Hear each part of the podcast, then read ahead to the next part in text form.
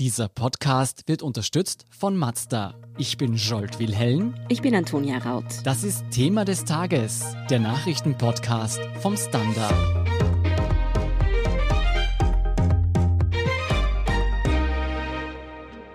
Am Dienstag wird die neue Wiener Stadtregierung angelobt und erstmals überhaupt besteht diese aus einem Bündnis aus SPÖ und NEOS. Wie es zu dieser rot-pinken Koalition kam, was die Wiener und Wienerinnen erwartet und welche Hürden die sozialliberale Regierung künftig noch überwinden muss, erklärt Lara Hagen vom Standard. Lara, morgen Dienstag wird die neue rot-pinke Stadtregierung in Wien angelobt. Welche großen Pläne hat die neue Koalition für die Bundeshauptstadt? Die Fortschrittskoalition, wie Ludwig und Wiederkehr diese rot-pinke Zusammenarbeit getauft haben, hat ein 212-seitiges Programm vorgelegt. Also das ist natürlich extrem umfassend und ich versuche mich jetzt auf ein paar wichtige äh, Bereiche zu beschränken, sonst sitzen wir morgen noch hier. Also Danke. natürlich, natürlich spielt das Thema Corona eine große Rolle. Da will man zum Beispiel einiges gegen die gestiegene Arbeitslosigkeit aufgrund der Corona-Krise tun. Da werden bisherige Projekte zum Beispiel für über 50-Jährige verlängert an anderen Stellen gibt es zum Beispiel auch neue Ideen. Im WAF, das ist der Arbeitnehmerförderinnenfonds in Wien, soll es zum Beispiel ein neues Fachkräftezentrum geben. Da geht es um das Thema Lehre. Für Wiener Jugendliche ohne Job und Pflichtschulabschluss soll es ein schulähnliches Ausbildungsangebot geben. Also man schaut vor allem auf die Jungen und auf die Älteren. Und auch was den Wiedereinstieg von Frauen nach der Babypause betrifft, will man noch mehr fördern. So viel mal zu den Arbeitsplatzmaßnahmen. Corona macht aber auch Investitionen in den Gesundheits- und Sozialbereich nötig, sagen Ludwig und Wiederkehr. Da steht ein großes Modernisierungs- und Neubauprogramm für die städtischen Spitäler am Programm. Und außerdem soll es mehr Ausbildungsplätze für den Gesundheits- und Pflegebereich geben. Das einmal so zum Thema Corona. Und eine andere Krise, nämlich die Klimakrise, findet natürlich auch Einklang im Programm. Da könnte man zunächst vermuten, dass es ohne die Grünen recht knapp ausfällt. Das ist aber gar nicht mal der Fall. Rot-Pink hat sich im Umweltschutz ein recht ambitioniertes Programm gegeben. Bis 2040 soll die Stadt zum Beispiel CO2-neutral sein. Es soll dafür einen verbindlichen Pfad geben und ein eigenes Klimabudget. Der Radwegeausbau ist auch ein großes Thema. Das ist ja grünes Kernthema eigentlich. 25.000 neue Bäume sollen gepflanzt werden. Die Innenstadt verkehrsberuhigt werden. Und dann wäre da natürlich auch noch das große Thema Bildung. Aber ich glaube, da sprechen wir später noch drüber. Mhm. Michael Ludwig von der SPÖ bleibt ja Bürgermeister, aber wer sind denn die Neuen an der Stadtspitze? Christoph Wiederkehr hast du schon angesprochen, der neue Vizebürgermeister. Wer tritt da sonst noch neu in Erscheinung? Also viele neue Gesichter gibt es in der Stadtregierung eigentlich nicht. Die SPÖ bleibt bei ihrem alten Team. Die Stadträte Peter Hacker, Peter Hanke, Veronika Kaup-Hasler, Katrin Gahl, Uli Sima und Jürgen Czernohorski sind wieder an Bord. Ihre Zuständigkeiten haben sich aber teilweise geändert, vor allem weil Christoph Wiederkehr eben den Bildungsstadtrat stellen wird. Das war ja eine pinke Forderung. Der NEOS-Chef ist damit auch das einzig neue Gesicht in der Regierung. Er wird morgen, wie du schon angesprochen hast, außerdem zum Vizebürgermeister angelobt. Sicherlich eine Entwicklung, die im Wahlkampf ihm noch nicht viele Leute zugetraut hätten, dem 30-Jährigen. Da war er eher der Underdog. Ganz viele Leute haben ihn auch überhaupt nicht gekannt. Rot-Pink bedeutet auch das Aus für die rot-grüne Koalition natürlich. Wie kam es denn eigentlich dazu? Was erhofft sich die SPÖ jetzt von diesem neuen Bündnis, das jedoch für viele überraschend gekommen ist? Ja, da hast du recht. Was mit dem neuen Bündnis auf jeden Fall möglich sein wird, ist, sich noch stärker als Gegengewicht zum Bund, zur Bundesregierung zu präsentieren. Dass das für ihn interessant ist, hat Ludwig selber einmal zugegeben. Der neue alte Bürgermeister hat außerdem auch betont, dass er sich nicht gegen eine Zusammenarbeit, also die mit den Grünen, sondern für eine Zusammenarbeit, die mit den Neos, entschieden hat. Er will der alten Koalition, wie er sagt, keine Steine nachwerfen und mit den Neos habe es einfach mehr Gemeinsamkeiten gegeben. Aber natürlich spielen da auch persönliche Sympathie und auch die Geschichtsbücher eine Rolle. Immerhin ist es die erste sozialliberale Zusammenarbeit.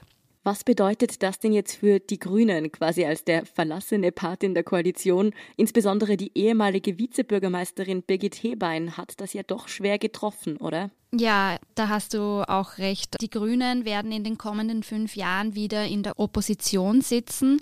Sie waren jetzt eigentlich seit 2010 immer in der Regierung. Das ist also wieder eine neue Rolle. Allerdings werden sie dort ohne ihre Parteichefin Birgit Hebein sitzen.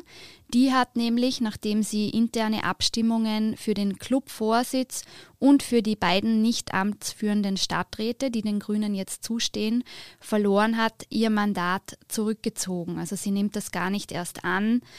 Sie hat gemeint, sie macht keine halben Sachen und wenn sie im Club kein Vertrauen hat, dann geht sie auch nicht als Abgeordnete in den Gemeinderat.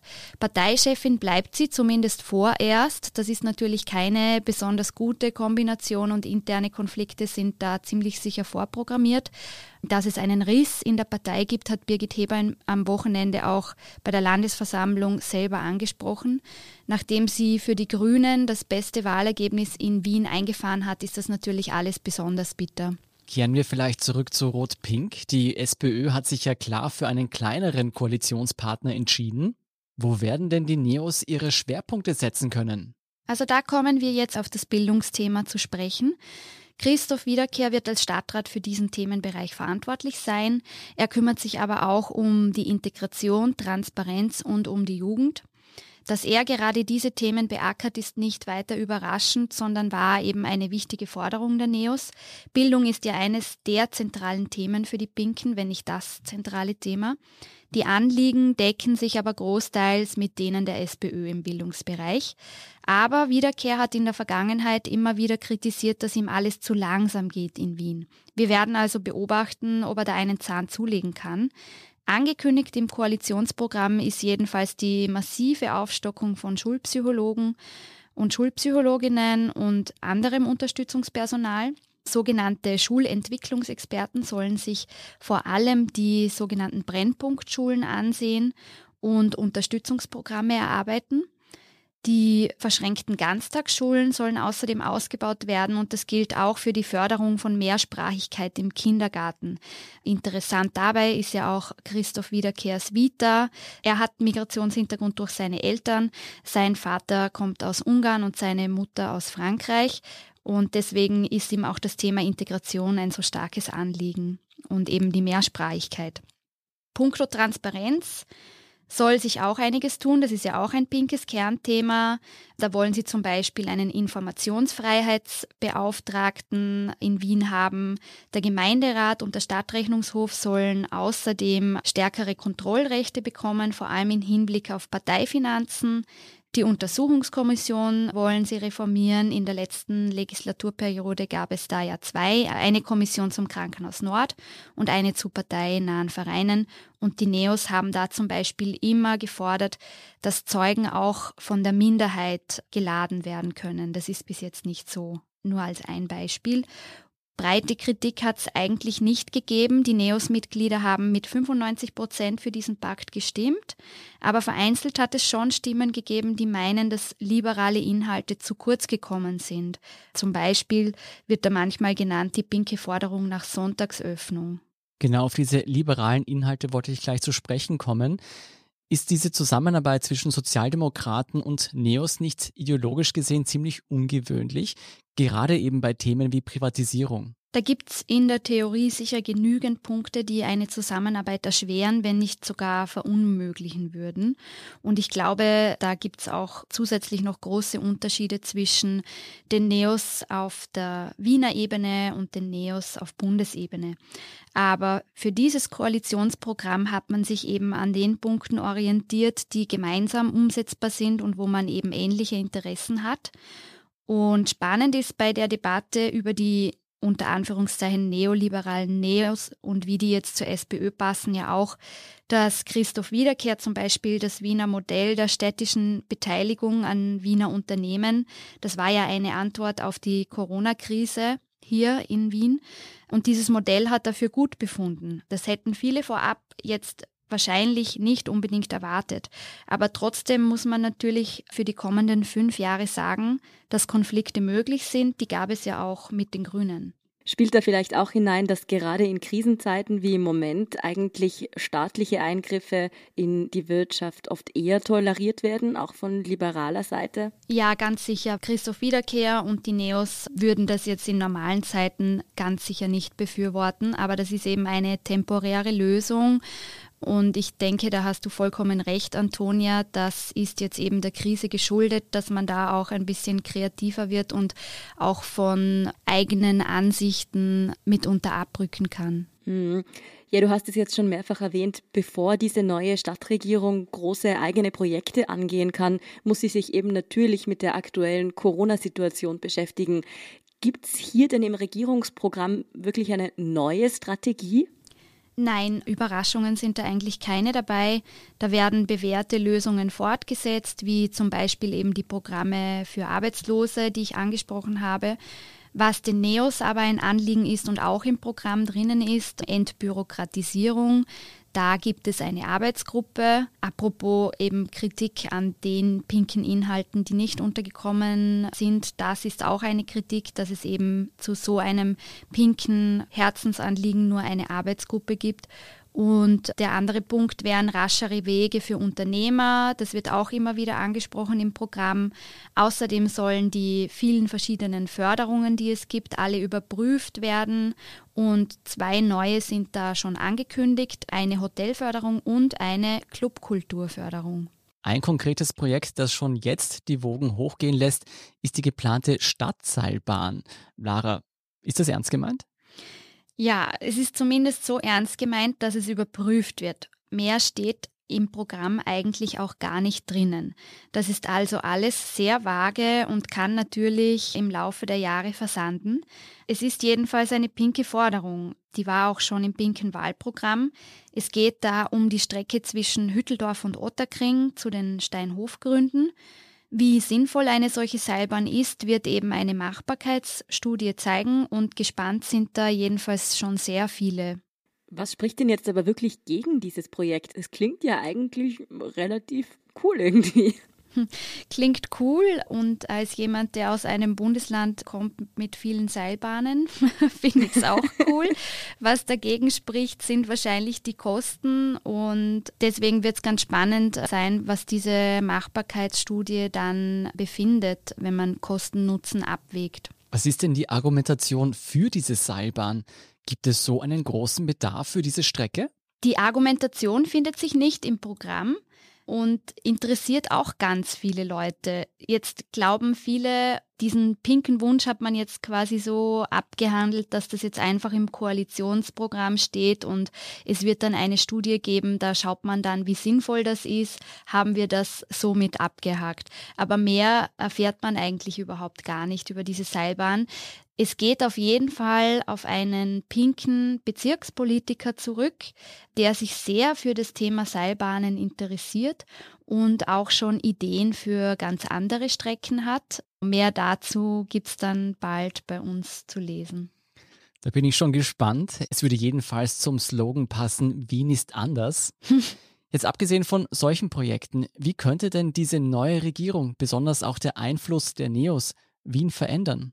Da sind sicher die Themen Klimaschutz und Bildung wichtig und natürlich auch, wie es die Stadt jetzt durch diese große Krise schafft.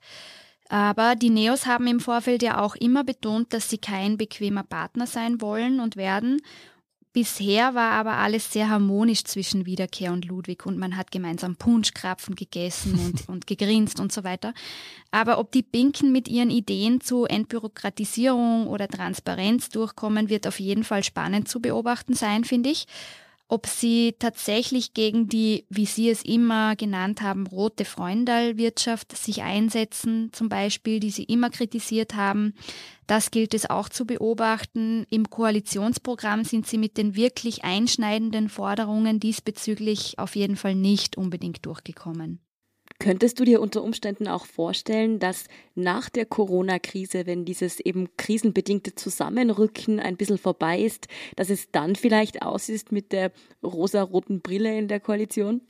Das ist gut möglich. In der Krise rückt man eben, wie du es schon formuliert hast, eben zusammen. Es gibt sehr große Herausforderungen für Wien und da muss man an einem Strang ziehen. Wie es nach der Corona-Krise aussehen wird, hat natürlich auch damit zu tun, welche wirklich langfristigen Auswirkungen das jetzt mit sich bringt. Also wenn die Arbeitslosigkeit zum Beispiel noch viel extremer steigt, was mit der Stadthotellerie passiert, Tourismus, die Kongresse in Wien etc.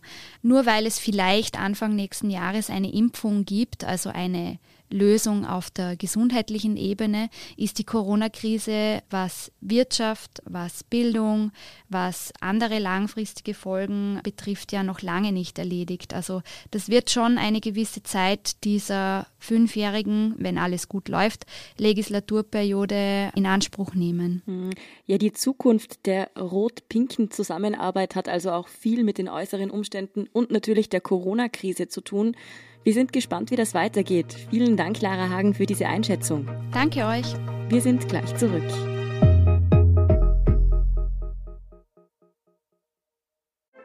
Als wir den Mazda MX30 entwickelt haben, hatten wir dafür auch ein Thema des Tages. Ihr Leben.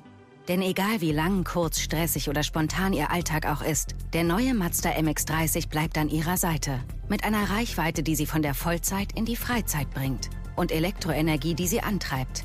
Egal wohin Sie fahren, erleben Sie Fahrgefühl für ein bewegtes Leben mit dem neuen Mazda MX30. Rein elektrisch. Hört sich gut an? Dann überzeugen Sie sich bei einer Probefahrt. Und hier ist, was Sie heute sonst noch wissen müssen. Erstens. Hunderttausende Corona-Impfdosen bereits im Jänner. Damit rechnet Österreichs Gesundheitsminister Rudolf Anschober. Er geht davon aus, dass der Impfstoffzulassung kaum noch etwas im Weg stehen dürfte. Dennoch warnt Anschober bereits jetzt. Die Impfung bedeutet noch lange nicht das Ende der Pandemie. Man könne das Risiko nur Schritt für Schritt senken. Anschober rechnet deshalb mit einem Prozess bis zum Sommer. Unterdessen zeigen die strengeren Lockdown-Maßnahmen erste Wirkungen. Von Sonntag auf Montag ist die Zahl der Corona-Neuinfektionen auf 3145 zurückgegangen. Zweitens, bittere Niederlage für die Gastro-Regelung in Wien. Die Registrierungspflicht in den Wiener Lokalen verstößt gegen den Datenschutz. Die Behörde hat nun einer Beschwerde Recht gegeben. Der Bescheid ist zwar noch nicht rechtskräftig, für den Wiener Bürgermeister und die Wirtschaftskammer Wien, die die Formulare zur Registrierung ja zur Verfügung gestellt hat, ist der Spruch dennoch eine gehörige Schlappe. Und drittens aufatmen bei allen CBD-Konsumenten. Der Gerichtshof der Europäischen Union ordnet den Wirkstoff Cannabidiol nicht als Suchtgift ein. Unter anderem, da es bisher keine erwiesenen Schäden gibt, die Cannabidiol auf den menschlichen Körper hat. Nun muss die CBD-Industrie auch in Österreich erst einmal nicht mehr ums Überleben fürchten. Mehr dazu und die aktuellsten Informationen zum weiteren Weltgeschehen finden Sie wie immer auf der Standard.at. Um keine Folge von Thema des Tages zu verpassen, abonnieren Sie uns bei Apple Podcasts oder Spotify. Unterstützen können Sie uns mit einer 5-Sterne-Bewertung und vor allem indem Sie für den Standard zahlen. Alle Infos dazu finden Sie auf abo.derstandard.at und dst.at/supporter. Danke für Ihre Unterstützung. Ich bin Scholt Wilhelm. Ich bin Antonia Raut. Baba und bis zum nächsten Mal.